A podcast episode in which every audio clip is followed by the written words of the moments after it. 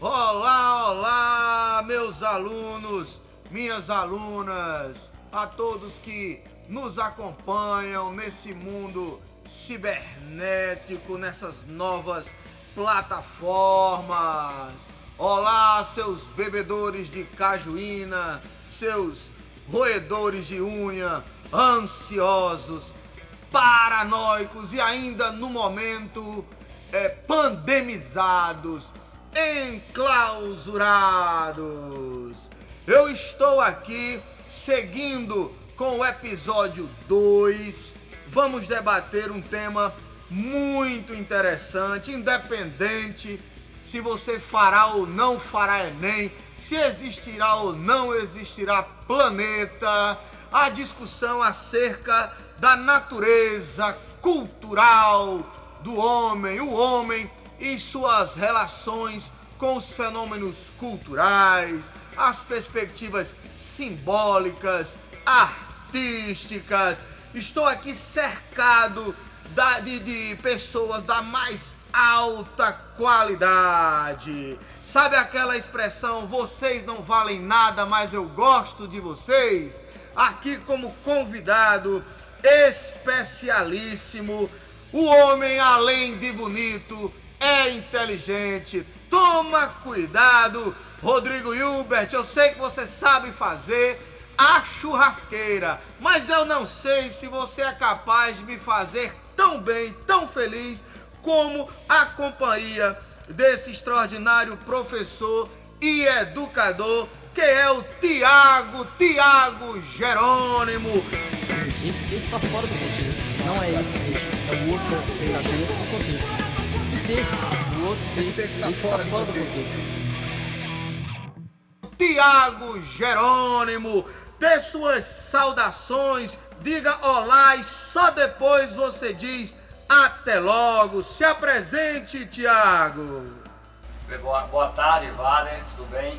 É, feliz aqui estar com você. É, você me fez o convite e a gente está aqui hoje para debater, para conversar um pouquinho. É, como você falou é, inicialmente, é, debater um pouco sobre a cultura e a natureza humana é imprescindível para a consciência, para a relação crítica, independente se esse estudante vai fazer Enem ou não. Sua formação, me, me, me recorde aqui, eu estou agora consultando o seu currículo Lattes, eu gosto muito de entrar no currículo Lattes. Você é formado em Sociologia, com mestrado em Sociologia, atualmente, além dos seus vínculos é, privados nas instituições de ensino, você também trabalha na GRE, então falar de educação, eu acho que para você não só é, é, fácil do ponto de vista técnico, mas talvez seja o exercício pleno de sua cidadania. É, acompanho o seu trabalho e sei que você é um defensor da educação. E eu queria que você, é, que a gente começasse com, eu vou fazer uma provocação inicial é, a partir de uma frase do Aristóteles, né? é, o estagir Aristóteles, que o homem é um ser social, porque é um animal que precisa dos outros membros da espécie. Ou também vocês podem encontrar a variação que o homem é um animal político. Aí me lembrei, é, aqui estamos também com a presença. Ele hoje disse que vai se comportar como um criado mudo. Mas é muito difícil. Um menino que nasceu com os olhos do tamanho que tem, ficar calado, ele já fala pelos olhos. Mas estamos aqui na companhia e, e pelo menos sentindo as vibrações é, é, é, oculares do professor Elvis Alves. E por que que eu, que eu faço essa, essa apresentação? Ele disse que não, ele tá tímido, quem aí o acompanha sabe que ele é um menino tímido, um menino que não gosta de aparecer, né? Que Deus, Deus quando fez, disse assim: se eu der um real de poder a esse menino, esse menino vira Deus. Né? Mas eu quero é, é, introduzir e não, não convidá-lo para o debate, mas deixar aberto. É, eu me recordo, e Elvis é um grande entendedor de cinema, eu me recordo do filme O Náufrago, que aquela, aquela experiência solitária levou a, a, a personagem a uma necessidade, ainda que uma necessidade é, é, digamos assim, sublimada, de criar imaginariamente a bola Wilson, né? E aí a partir disso, essa perspectiva. Com os meus alunos, eu digo em sala, quando vocês estão sós, vocês escutam a si mesmos? E eles dizem sim, eu digo então não estão sós, porque a própria consciência de si nos é perturbadora. É, sei que você é um, um, um grande leitor e um, um, apreciador deste que hoje atiram pedra por chamá-lo de comunista. Eu só queria lembrar a todos que enquanto existir democracia, a pluralidade de ideias, a pluralidade de concepções pedagógicas se faz presente, não é porque o professor Vlader diz, é porque isso é garantido pela nossa Constituição Federal. Estamos no Estado democrático de direito. Então começa é, fazendo uma abordagem à perspectiva de que o, nós, a partir do Paulo Freire, os homens se educam mutuamente, mediados pelo mundo. Fala dessa importância dessa compreensão paulo freireana e a partir daí pode emendar por 422 minutos sobre o seu olhar acerca da questão humana, aspectos da linguagem, aspectos culturais, relações de poder. Fique à vontade, eu só sou louco, mas o convidado é você. Valeu, Vlader. É, é interessante a gente começar a falar um pouco sobre Paulo Freire é, na obra Educação e Mudança, onde ele diz assim que o homem está no mundo e com o mundo. Isso é extremamente importante porque ele diz o seguinte, ele quer nos ensinar o seguinte, que quando ele o homem está no mundo fisicamente, geograficamente, mas está com o mundo, ao contrário dos animais ou do resto da natureza, que está apenas no mundo fisicamente, não tem consciência da sua existência, não tem, não dá sentido à sua vida. O homem, e é primazia nossa isso, é, ele está no mundo fisicamente, interagindo com essa natureza e está com o mundo. Ou seja, é uma relação que ele estabelece com a natureza que faz com que ele se torne e se projete é, no tempo e no espaço, né, tendo consciência do seu passado, vivendo o presente e se projetando para o futuro. O animal ou o resto da natureza, ele não tem essa condição. Ele vive a instantaneidade do momento. Né? Ele vive a questão da sobrevivência e da procriação. Nós não, nós, como nós desenvolvemos a linguagem, nós temos é, sem, é, nós damos sentido à vida, nós somos seres temporais, então nós temos o passado a nosso favor, nós vivenciamos o presente e nos projetamos. Quando eu digo que o homem é um ser de projeto, é porque ele tem consciência que ele é finito, que ele acaba. Ao contrário dos outros animais que vivem a vida de forma instantânea, não mediada pelo mundo. Nós conseguimos mediar esse mundo e quando fazemos isso através do trabalho, através da criatividade, através da linguagem, aí sim a gente constrói um ser histórico e também constrói a própria cultura e a própria natureza humana. E acima de tudo, o ser político, não é? Duas provocações é uma, é uma palavra que eu gosto bastante o homem constrói o mundo e o mundo constrói o homem? Primeira provocação. Sim, é, acredito sinceramente, eu como um estudante, um professor de sociologia, que a mesma teia que tece o homem também tece esse mundo que ele vive. Então são duas, duas relações que andam de, mão, de mãos dadas. Né? A gente não pode aqui é, defender radicalmente o pensamento de Durkheim, que ele diz que a, a sociedade está pronta e o homem tem que vivê-la é, de acordo com, com as suas, é, os seus preconceitos, as suas, os seus sentidos. Então esse próprio homem, quando é lançado nessa sociedade, eu acredito nisso, que ele tem essa capacidade de viver os paradigmas que lá estão e também quebrá-los. Né? Então, quando eu digo quebrar paradigma, é reinventar, é fazer diferente e ter a coragem de fazer diferente, porque nem todos têm. Né? Fazer, fazer conhecimentos, fazer educação, não é apenas refletir, é refletir e ter ação para transformar. E a segunda é, provocação, você como educador, a gente sabe que a educação ela tem por si só, ela vive um, um, um paradoxo. Ao mesmo tempo que educa, ela também é, polda, ela também é, causa tolhimento, ela também inibe, ou seja, a, a, as escolas, como instituições é, formais da educação, elas inserem o indivíduo, é, socializam o indivíduo. E você tocou num aspecto muito interessante. Ora, mas se o indivíduo ele é apenas a reprodução do seu, do seu momento, né? Aí, já que você citou o Durkheim, é, o, o fato social e seu poder coercitivo, é, teríamos sempre a repetição de um passado, ou seja, viríamos instantes. E sabemos que a cultura, por excelência, ela é dinâmica. Então, há, há momentos extraordinários na história da humanidade e de rupturas. Num processo permanente em que há momentos de preservação de tradição e há momentos de ruptura. Diante desse fenômeno de pandemia, e aí é, essas ondas antifascistas e antirracistas, eu acho que vem muito à tona isso que você está trazendo. Em síntese, é, temos uma escola, temos uma escola que prepara o indivíduo para assimilar e, e, e manter o status quo como está posto, mas é possível que na sala de aula é, este ser, este, este educando, este aprendiz, o discente, ele, ao invés de assimilar e reproduzir, ele passe a discordar, ele passe a ressignificar e a ter um papel de transformação. Você entende a educação brasileira? Que momento, em que momento estamos? Ainda de manutenção ou um momento que sinaliza para a transformação? E na sua resposta, traz o papel do professor nesse processo? É, a gente tem que entender que a escola não é uma ilha. Ela se relaciona com o momento social, político, pelo o contexto que ela está. Então, ela não sendo uma ilha, ao mesmo tempo, ela se coloca como vítima da sociedade, mas como também como protagonista. Acredito que o modelo de escola que nós temos aí, ele é fruto da sociedade capitalista. Né? Então, qual é, qual é o tipo de aluno que eu quero formar? Qual é o tipo de trabalhador, de homem que eu quero formar? Isso é uma, é uma pergunta significativa, né? Qual é o papel da escola frente à sociedade?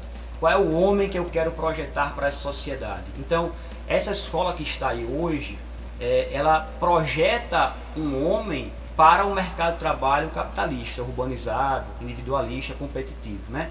Porém, porém, a gente tem que entender que o papel do professor frente a esse, esse contexto educacional, pedagógico, é um, é um trabalho de mediar. Mediar no sentido de ser democrático, de entender as diversidades e oferecer para esse aluno caminhos e possibilidades. Mostrar que a escola hoje é uma preparação para o mercado de trabalho. Infelizmente, mas a gente pode ressignificar. O aluno é passivo a tudo que transita na frente dele. Ele tem a, a consciência e tem o papel e tem a, a, a capacidade de de é, absorver esse currículo, o currículo explícito e implícito, e ressignificá-lo. Agora, quem vai dar os instrumentos para ele fazer isso é o professor mediando esse conhecimento. Acredito que nós estamos é, modificando um pouco esse, esse, essa escola né, com alguns professores, outros fazem reproduzir o que está aí, que está posto, né, bem, bem funcionalistas, mas tem outros que, que tentam transformar através dessa mediação da educação. Acredito nisso. Perfeito, perfeito. E aí, na perspectiva das questões culturais, quero que você faça as suas contribuições, sua leitura sobre o, o que é a cultura, como ela se projeta. E aí, eu vou aqui pincelar algumas questões, pesquisando para me preparar ao podcast. É, a cultura, a palavra cultura, na sua origem latina, está vinculada é, a atividades agrícolas, daí cultura, cultivo. Mas a gente pode ampliar essa perspectiva. Inclusive, há quem defenda de que cultura não se deve ser percebida no singular, mas sim culturas, não é? é e aí eu pincelei aqui possíveis conceitos, mas sempre de maneira genérica, porque percebi que seja para psicologia, seja para antropologia, seja para sociologia, seja para história, para literatura, é, o fenômeno cultural ele é percebido de diversas formas.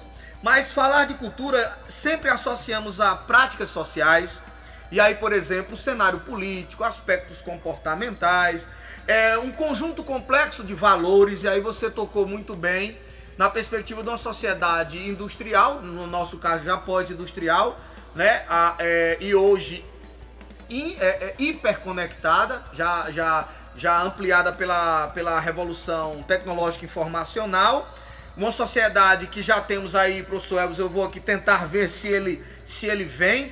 Já temos o espaço cibernético como um, como um espaço que já, já, que já faz parte dos estudos é, da geografia, especialmente da geopolítica. E lembramos que em breve entraremos em um período de neve, considerando as declarações do ministro interino, né, que estamos aqui Petrolina em Nova York, para e passos, né, com o, o com é, o inverno do norte, não é? Mas assim, é, esse conjunto de valores, aí eu me lembrei na sua fala de uma uma conversa do Morrica, ex-presidente ex, é, do Uruguai, se não me engano, é, ele fala que, infelizmente, é, estamos formando, ao invés de cidadãos, estamos formando consumidores. Então, há um prejuízo muito forte às discussões éticas. Né? O estético e a estética do consumo se sobrepõem é, a perspectivas éticas. Mas eu vou avançar um pouco mais.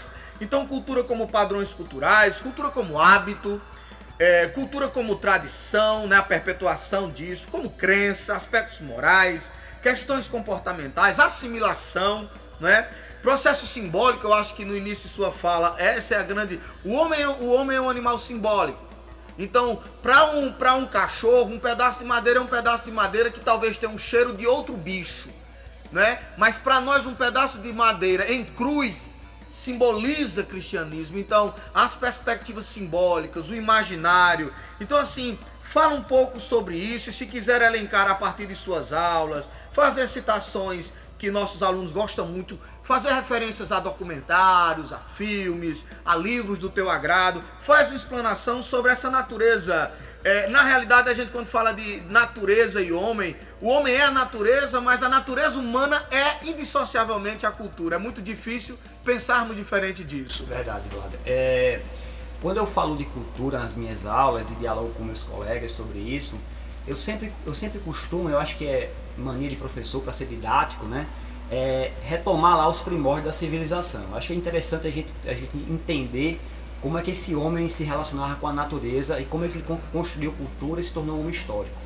É, se a gente vê lá nos primórdios, principalmente no Paleolítico, é, na pré-história no Paleolítico, o homem ele era caçador, ele era nômade e coletor. Né? Chega um momento da, dessa evolução desse homem que ele, ele dá um, um salto, né? que a filosofia, a filosofia chama de autoconsciência. Ou seja, o que é o homem sabia, né? Eu sei, mas quando ele dá esse salto de alta para autoconsciência, que significa agora eu sei que eu sei, é um sapiens sapiens. Quando ele dá esse salto, aí sim as coisas começam a mudar, muito significativamente, significativamente, porque ele ele é, deixa de ser nômade, porque agora ele deixa de ser coletor e passa a ser produtor do seu próprio alimento. Aí que nasce a questão do sedentarismo para o homem. É nesse momento que se formam os clãs, as vilas, as nações. Nessa hora, esse homem olha para o mundo e diz assim: agora eu vou mediar a natureza a meu favor. Não vai ser o inverso, porque antes a natureza controlava a vida do homem. Quando ele chega ao, ao estágio de autoconsciência, ele tem essa perspectiva que a natureza pode ser modificada, transformada a seu favor. Mas isso só acontece porque ele usa uma ferramenta né, extraordinária chamada trabalho. É através do trabalho que o homem transforma a natureza numa relação dialética entre ação e pensamento. Ação e pensamento. O pensamento aperfeiçoa a ação e a ação aperfeiçoa a reflexão. Então essa dialética vai transformar a vida do homem, fazendo com que ele seja sedentário, que ele, é, que ele crie relações de poder, relações sociais, relações com, com o trabalho.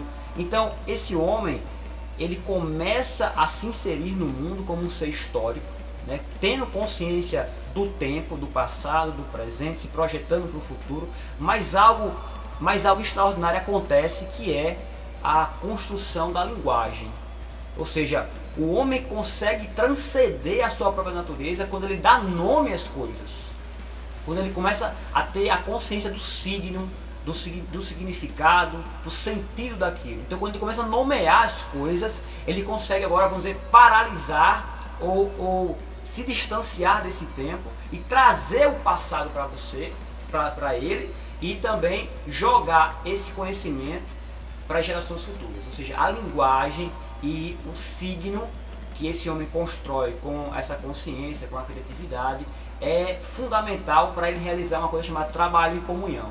É por isso que Aristóteles diz que o homem é um ser social por natureza, ou seja, é uma necessidade de estar próximo do outro, de ser gregário.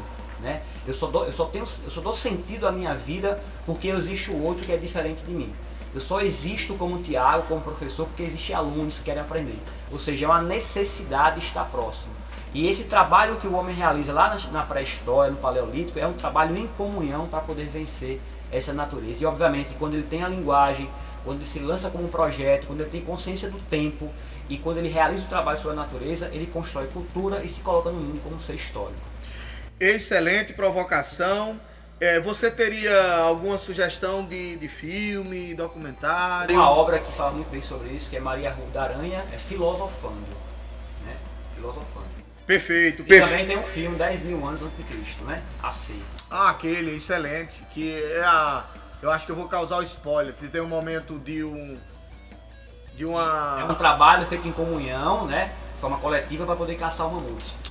Sim, sim, perfeitamente. Me lembrei também Aqui vou sair um pouco do, do script, viu, diretor? Me lembrei aqui é, a, sobre, sobre a perspectiva sobre a perspectiva daquela discussão. Acredito que é o John Locke que fala que o homem é uma tábua rasa, que eu faço ressalva sobre isso porque nós temos uma natureza subjetiva, uma psiquez, enfim. Mas eu gosto muito do como assimilamos é, o nosso entorno nas perspectivas políticas. Um exemplo disso é o gosto. Em que medida o gosto é algo individual ou o gosto é concebido na interação com o outro. Me recordo aqui que a, a, o meu gosto musical tem parte de escolhas próprias, mas tem muito do que ouvir de amigos, ouvir de, de, de irmãos, de pai é, e de mãe.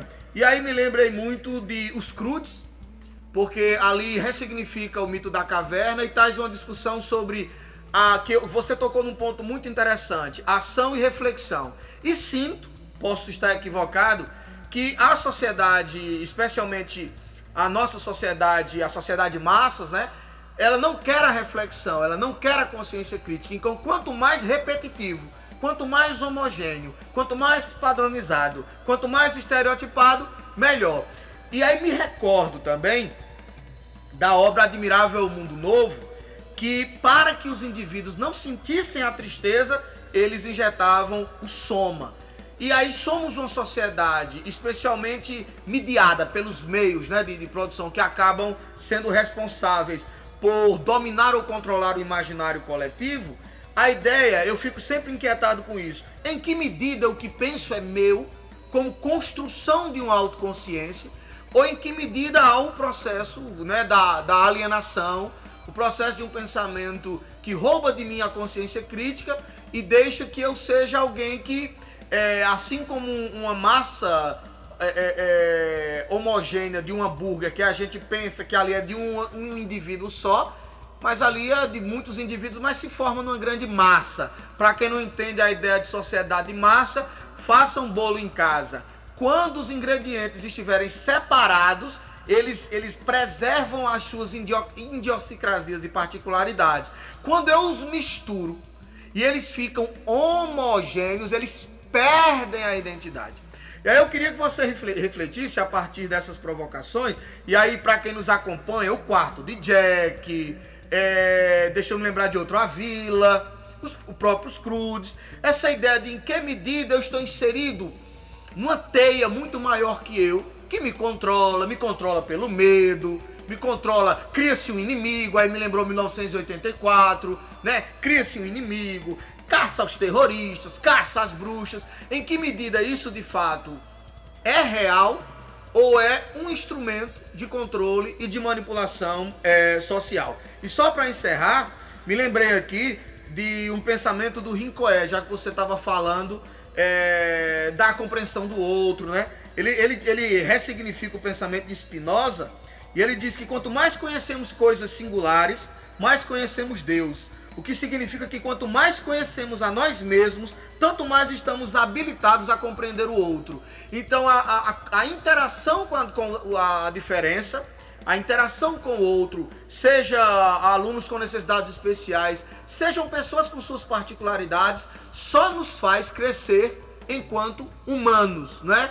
Seres que significam o mundo é, e seres que são capazes de transformar o mundo é, de modo positivo, ativo e sendo um protagonista histórico. Pode seguir à vontade, estamos pertinho do fim mas dá para você falar adoidado. Então, Vlad, é, você falando sobre isso, é, sobre a massificação da cultura, a homogeneização, eu lembrei da escola de Frankfurt, né? Quando a gente vai tirar de lá o conceito de indústria cultural e nesse conceito a gente entende que a sociedade pós-moderna, a sociedade industrializada, ela percebeu, o capital percebeu que poderia, que poderia lucrar, que poderia ganhar com essa massificação da sociedade. Porque a gente tinha é, no início da Revolução Industrial uma sociedade de produtores, mas hoje nós temos uma sociedade de consumidores. Então a indústria cultural percebeu que existe uma massa homogeneizada, né, alienada dos problemas sociais que precisa de entretenimento, precisa ouvir, precisa ver, precisa sentir as coisas. Então, então a escola de Frankfurt ela vai fazer a crítica profunda à mercantilização da arte. Né? A arte ela foi reduzida a, a uma mercadoria, a um objeto. E essa mercadoria ela é homogeneizada, ela perde o sentido, ela perde o significado e é pulverizada para todos. Ou seja, todos agora vão ter que consumir, sentir, ouvir e ver a mesma coisa. Quando é, esse sujeito se submete a isso, ele perde essa capacidade crítica. Não que ele seja passivo a tudo, mas que essa massificação prejudica a qualidade da arte e a qualidade da cultura. Perfeito, e me lembrou também a obra 1984, especialmente o Ministério da Verdade, e a capacidade de, né, já que estamos aqui no momento de manipulação de dados, falta de transparência, né, há quem diga que caminhamos para é, é, regimes totalitários, e aí quando eu me lembro de Aldous Huxley e George Orwell, os caras que escrevem na década de 40, você diz, cara, nem sempre o futuro é a melhor opção, não é? Eu fico sempre impactado com isso. E aí você falando da Escola de Frankfurt, e aí o ilustre Adorno em Dialética do Esclarecimento, eu fiz aqui algumas perspectivas para o pessoal entender, né? Por exemplo, quando ele discute a perspectiva da opinião pública, ele diz que antes da sociedade massificada, é, nós tínhamos o pensamento livre, é, os múltiplos julgamentos sobre algo, permeados pela razão e especialmente preservando identidade e respeitando é, o que cada um tem de si, ou seja, as particularidades preservadas. Mas na sociedade de massas, agentes anônimos e, por exemplo, mídia é fundamental nisso, exercem influência ideológica no imaginário, né? Temos a repressão moral da opinião individual divergente, é muito interessante para você que nos escuta. É, vou dar um exemplo aqui, especialmente do Noam Chomsky, no, no documentário é, Hacking do Sonho Americano, ele diz assim: a América se anuncia como o país em defesa da liberdade. Mas se eu me digo comunista, eu sou censurado. Ué, isso é um contrassenso. É por mais que você odeie comunista, odeie feminista ou coisas do gênero, é, você tem que concordar conosco aqui que o seu direito de ser e pensar livremente também é o mesmo direito do outro de ser e pensar livremente. E aí o diálogo será o convite para que a divergência sobreviva, para que ninguém seja dizimado, destituído, genocidado, oprimido por pensar do seu modo é, é particular. E aí nós temos também é, a, a modificação do modus operandi das democracias. Surge, portanto, esse não sei mais se é quarto ou quinto poder, o poder da mídia. E os estados, os estados que antes tinham o caráter de proteção é, da, dos seus cidadãos, ele passa a ser refém de grandes corporações, não é? E aí temos o, a influência dos meios de comunicação de difusão cultural e há um desloca, deslocamento do poder político para o poder midiático. Aí a Adorno ainda avança nas discussões que todos ao mesmo tempo né, somos é, consumidores e somos produto. E aí nós temos a ideia de reificação, a ideia de alienação, é, a cultura se torna mercadoria, como você bem, bem falou, a produção em série de bens simbólicos, é, a noção de padronização cultural, racionalidade da dominação, é, produtos que nos alienam, a mídia que produz a dominação, e aí o famoso fetiche, né? A gente estava aqui discutindo antes que meu diretor ele é multimilionário, ele aqui é, é, é rodeado, é patrocinado é, vitaliciamente pela aquela que eu não direi o nome aqui, mas tem uma maçãzinha mordida. Essa maçã mordida é para nos causar sempre as falsas necessidades. E eu queria saber de você, já encaminhando para o fim, é possível uma mudança? Ou seja, podemos consumir cultura no seu caráter plural, diverso. É, nas suas aulas, você provoca, você, você como educador, sente medo de, por exemplo, tocar em assuntos como comunismo, o Barbudão Marques. E eu acho isso perigoso, porque se um educador sente medo, é porque nós estamos diante de uma democracia ou a democracia ameaçada. E aí faça suas considerações que quando eu voltar, eu já, já será hora de dizer tchau, como diriam os Teletubbies. então, Rolada, é, em relação à diversidade cultural, que você tocou muito bem aí, é interessante a gente perceber que é, os latinos, eles, eles deram, construíram dois conceitos, né? A ideia do outro. A gente pode entender o outro como dois sentidos, o outro alien e o outro alter, né?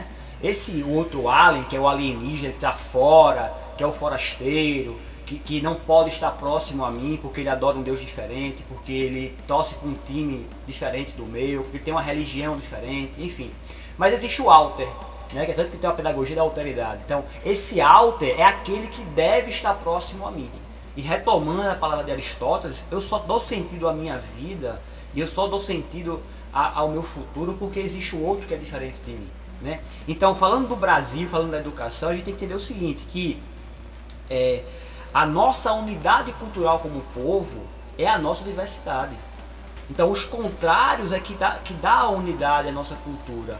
Mas a gente está em um momento, uma, um refluxo de direito, um refluxo cultural, um elogio à ignorância, que faz com que você é, tenha até medo do outro, que é o, o outro, é, o alien, né, que é diferente, que tá, deve estar próximo a mim, não longe de mim, mas próximo a mim para poder somar, para poder dialogar, para poder comunicar, porque como educador que nós somos, a gente precisa ter essa consciência que o outro não é nosso inimigo, que o outro não quer nosso negativamente. Ele precisa estar próximo, é, é, próximo e, e nessa comunhão para poder dialogar e fazer um homem histórico diferente, melhor. Excelente. Eu costumo dizer que o outro sou eu do lado de lá, né? Um, um outro eu, não é que é diferente aí dá, dá, dá a medida exata de quem a gente é. Então, para encerrar essa provocação, só existe podcast sendo gravado se há ouvinte do outro lado. Só existe uma sala de aula se houver exatamente essa, essa livre circulação de ideias entre professor e aluno, educador e educando. Só existe a identidade se houver a alteridade. Logo, matar o outro é a morte de si mesmo e só sobrará a, a bola Wilson, né? Mesmo que você sublime na saudade, mas terá uma bola sem dizer nada a ti. Logo você perde o caráter humano e aí volta sim à perspectiva primitiva, instintiva, talvez alguém que só compreenda o momento exato, perde a noção de passado, perde a noção de futuro. E meu diretor tá aqui me cutucando, ele disse que eu tenho recadinhos para dar. Além de eu ter que obedecer à minha patroa, eu tenho que obedecer ao diretor. Primeiro recadinho é a mudança da plataforma do nosso podcast. Portanto, os que nos seguem vão ter que seguir novamente porque houve alteração dos caminhos mototaxianos do mundo é, dos podcasts. Segundo recadinho, abaixo de cada episódio temos tem um linkzinho que você, com a mão ou com os pés, você clica para interagir conosco, fazer provocação, sugestão de assunto, sugestão de convidados, Obama, estamos aqui, tá? E aí a gente, a cada é, primeira sexta de cada mês, responderemos, fazemos a leitura, estamos abertos a patrocínios, Cajuína São Geraldo, estamos abertos a patrocínio, né? Quero agradecer aqui é, a presença ilustre, maravilhosa do professor Tiago Jerônimo. E aí, para deixar gravado, você topa mais um episódio daqui por diante? Diga que sim! Tô dentro, vamos embora. Se você está dentro, eu já gostei. Em mim cabe qualquer tamanho. Quando vocês forem interagir conosco, diga a cidade de onde está falando, né? Aquela ligação a cobrar, né? Diga a cidade de onde está falando, pra gente poder mandar alô e recadinhos. Alô, Belém do São Francisco. Alô, minha Cajazeira. Alô, Recife. Alô, minha João Pessoa e minha Fortaleza. Então é isso. Nos acompanhem ajudem nessa difusão, ajudem na descentralização da produção do conhecimento, nos acompanhem. Obrigado a todos, um abraço forte e aguardem semanalmente novos episódios. Diga fui! Eu fui! Esse texto está fora do contexto. Não é esse texto, é o outro verdadeiro do contexto. O outro texto, esse está fora do contexto.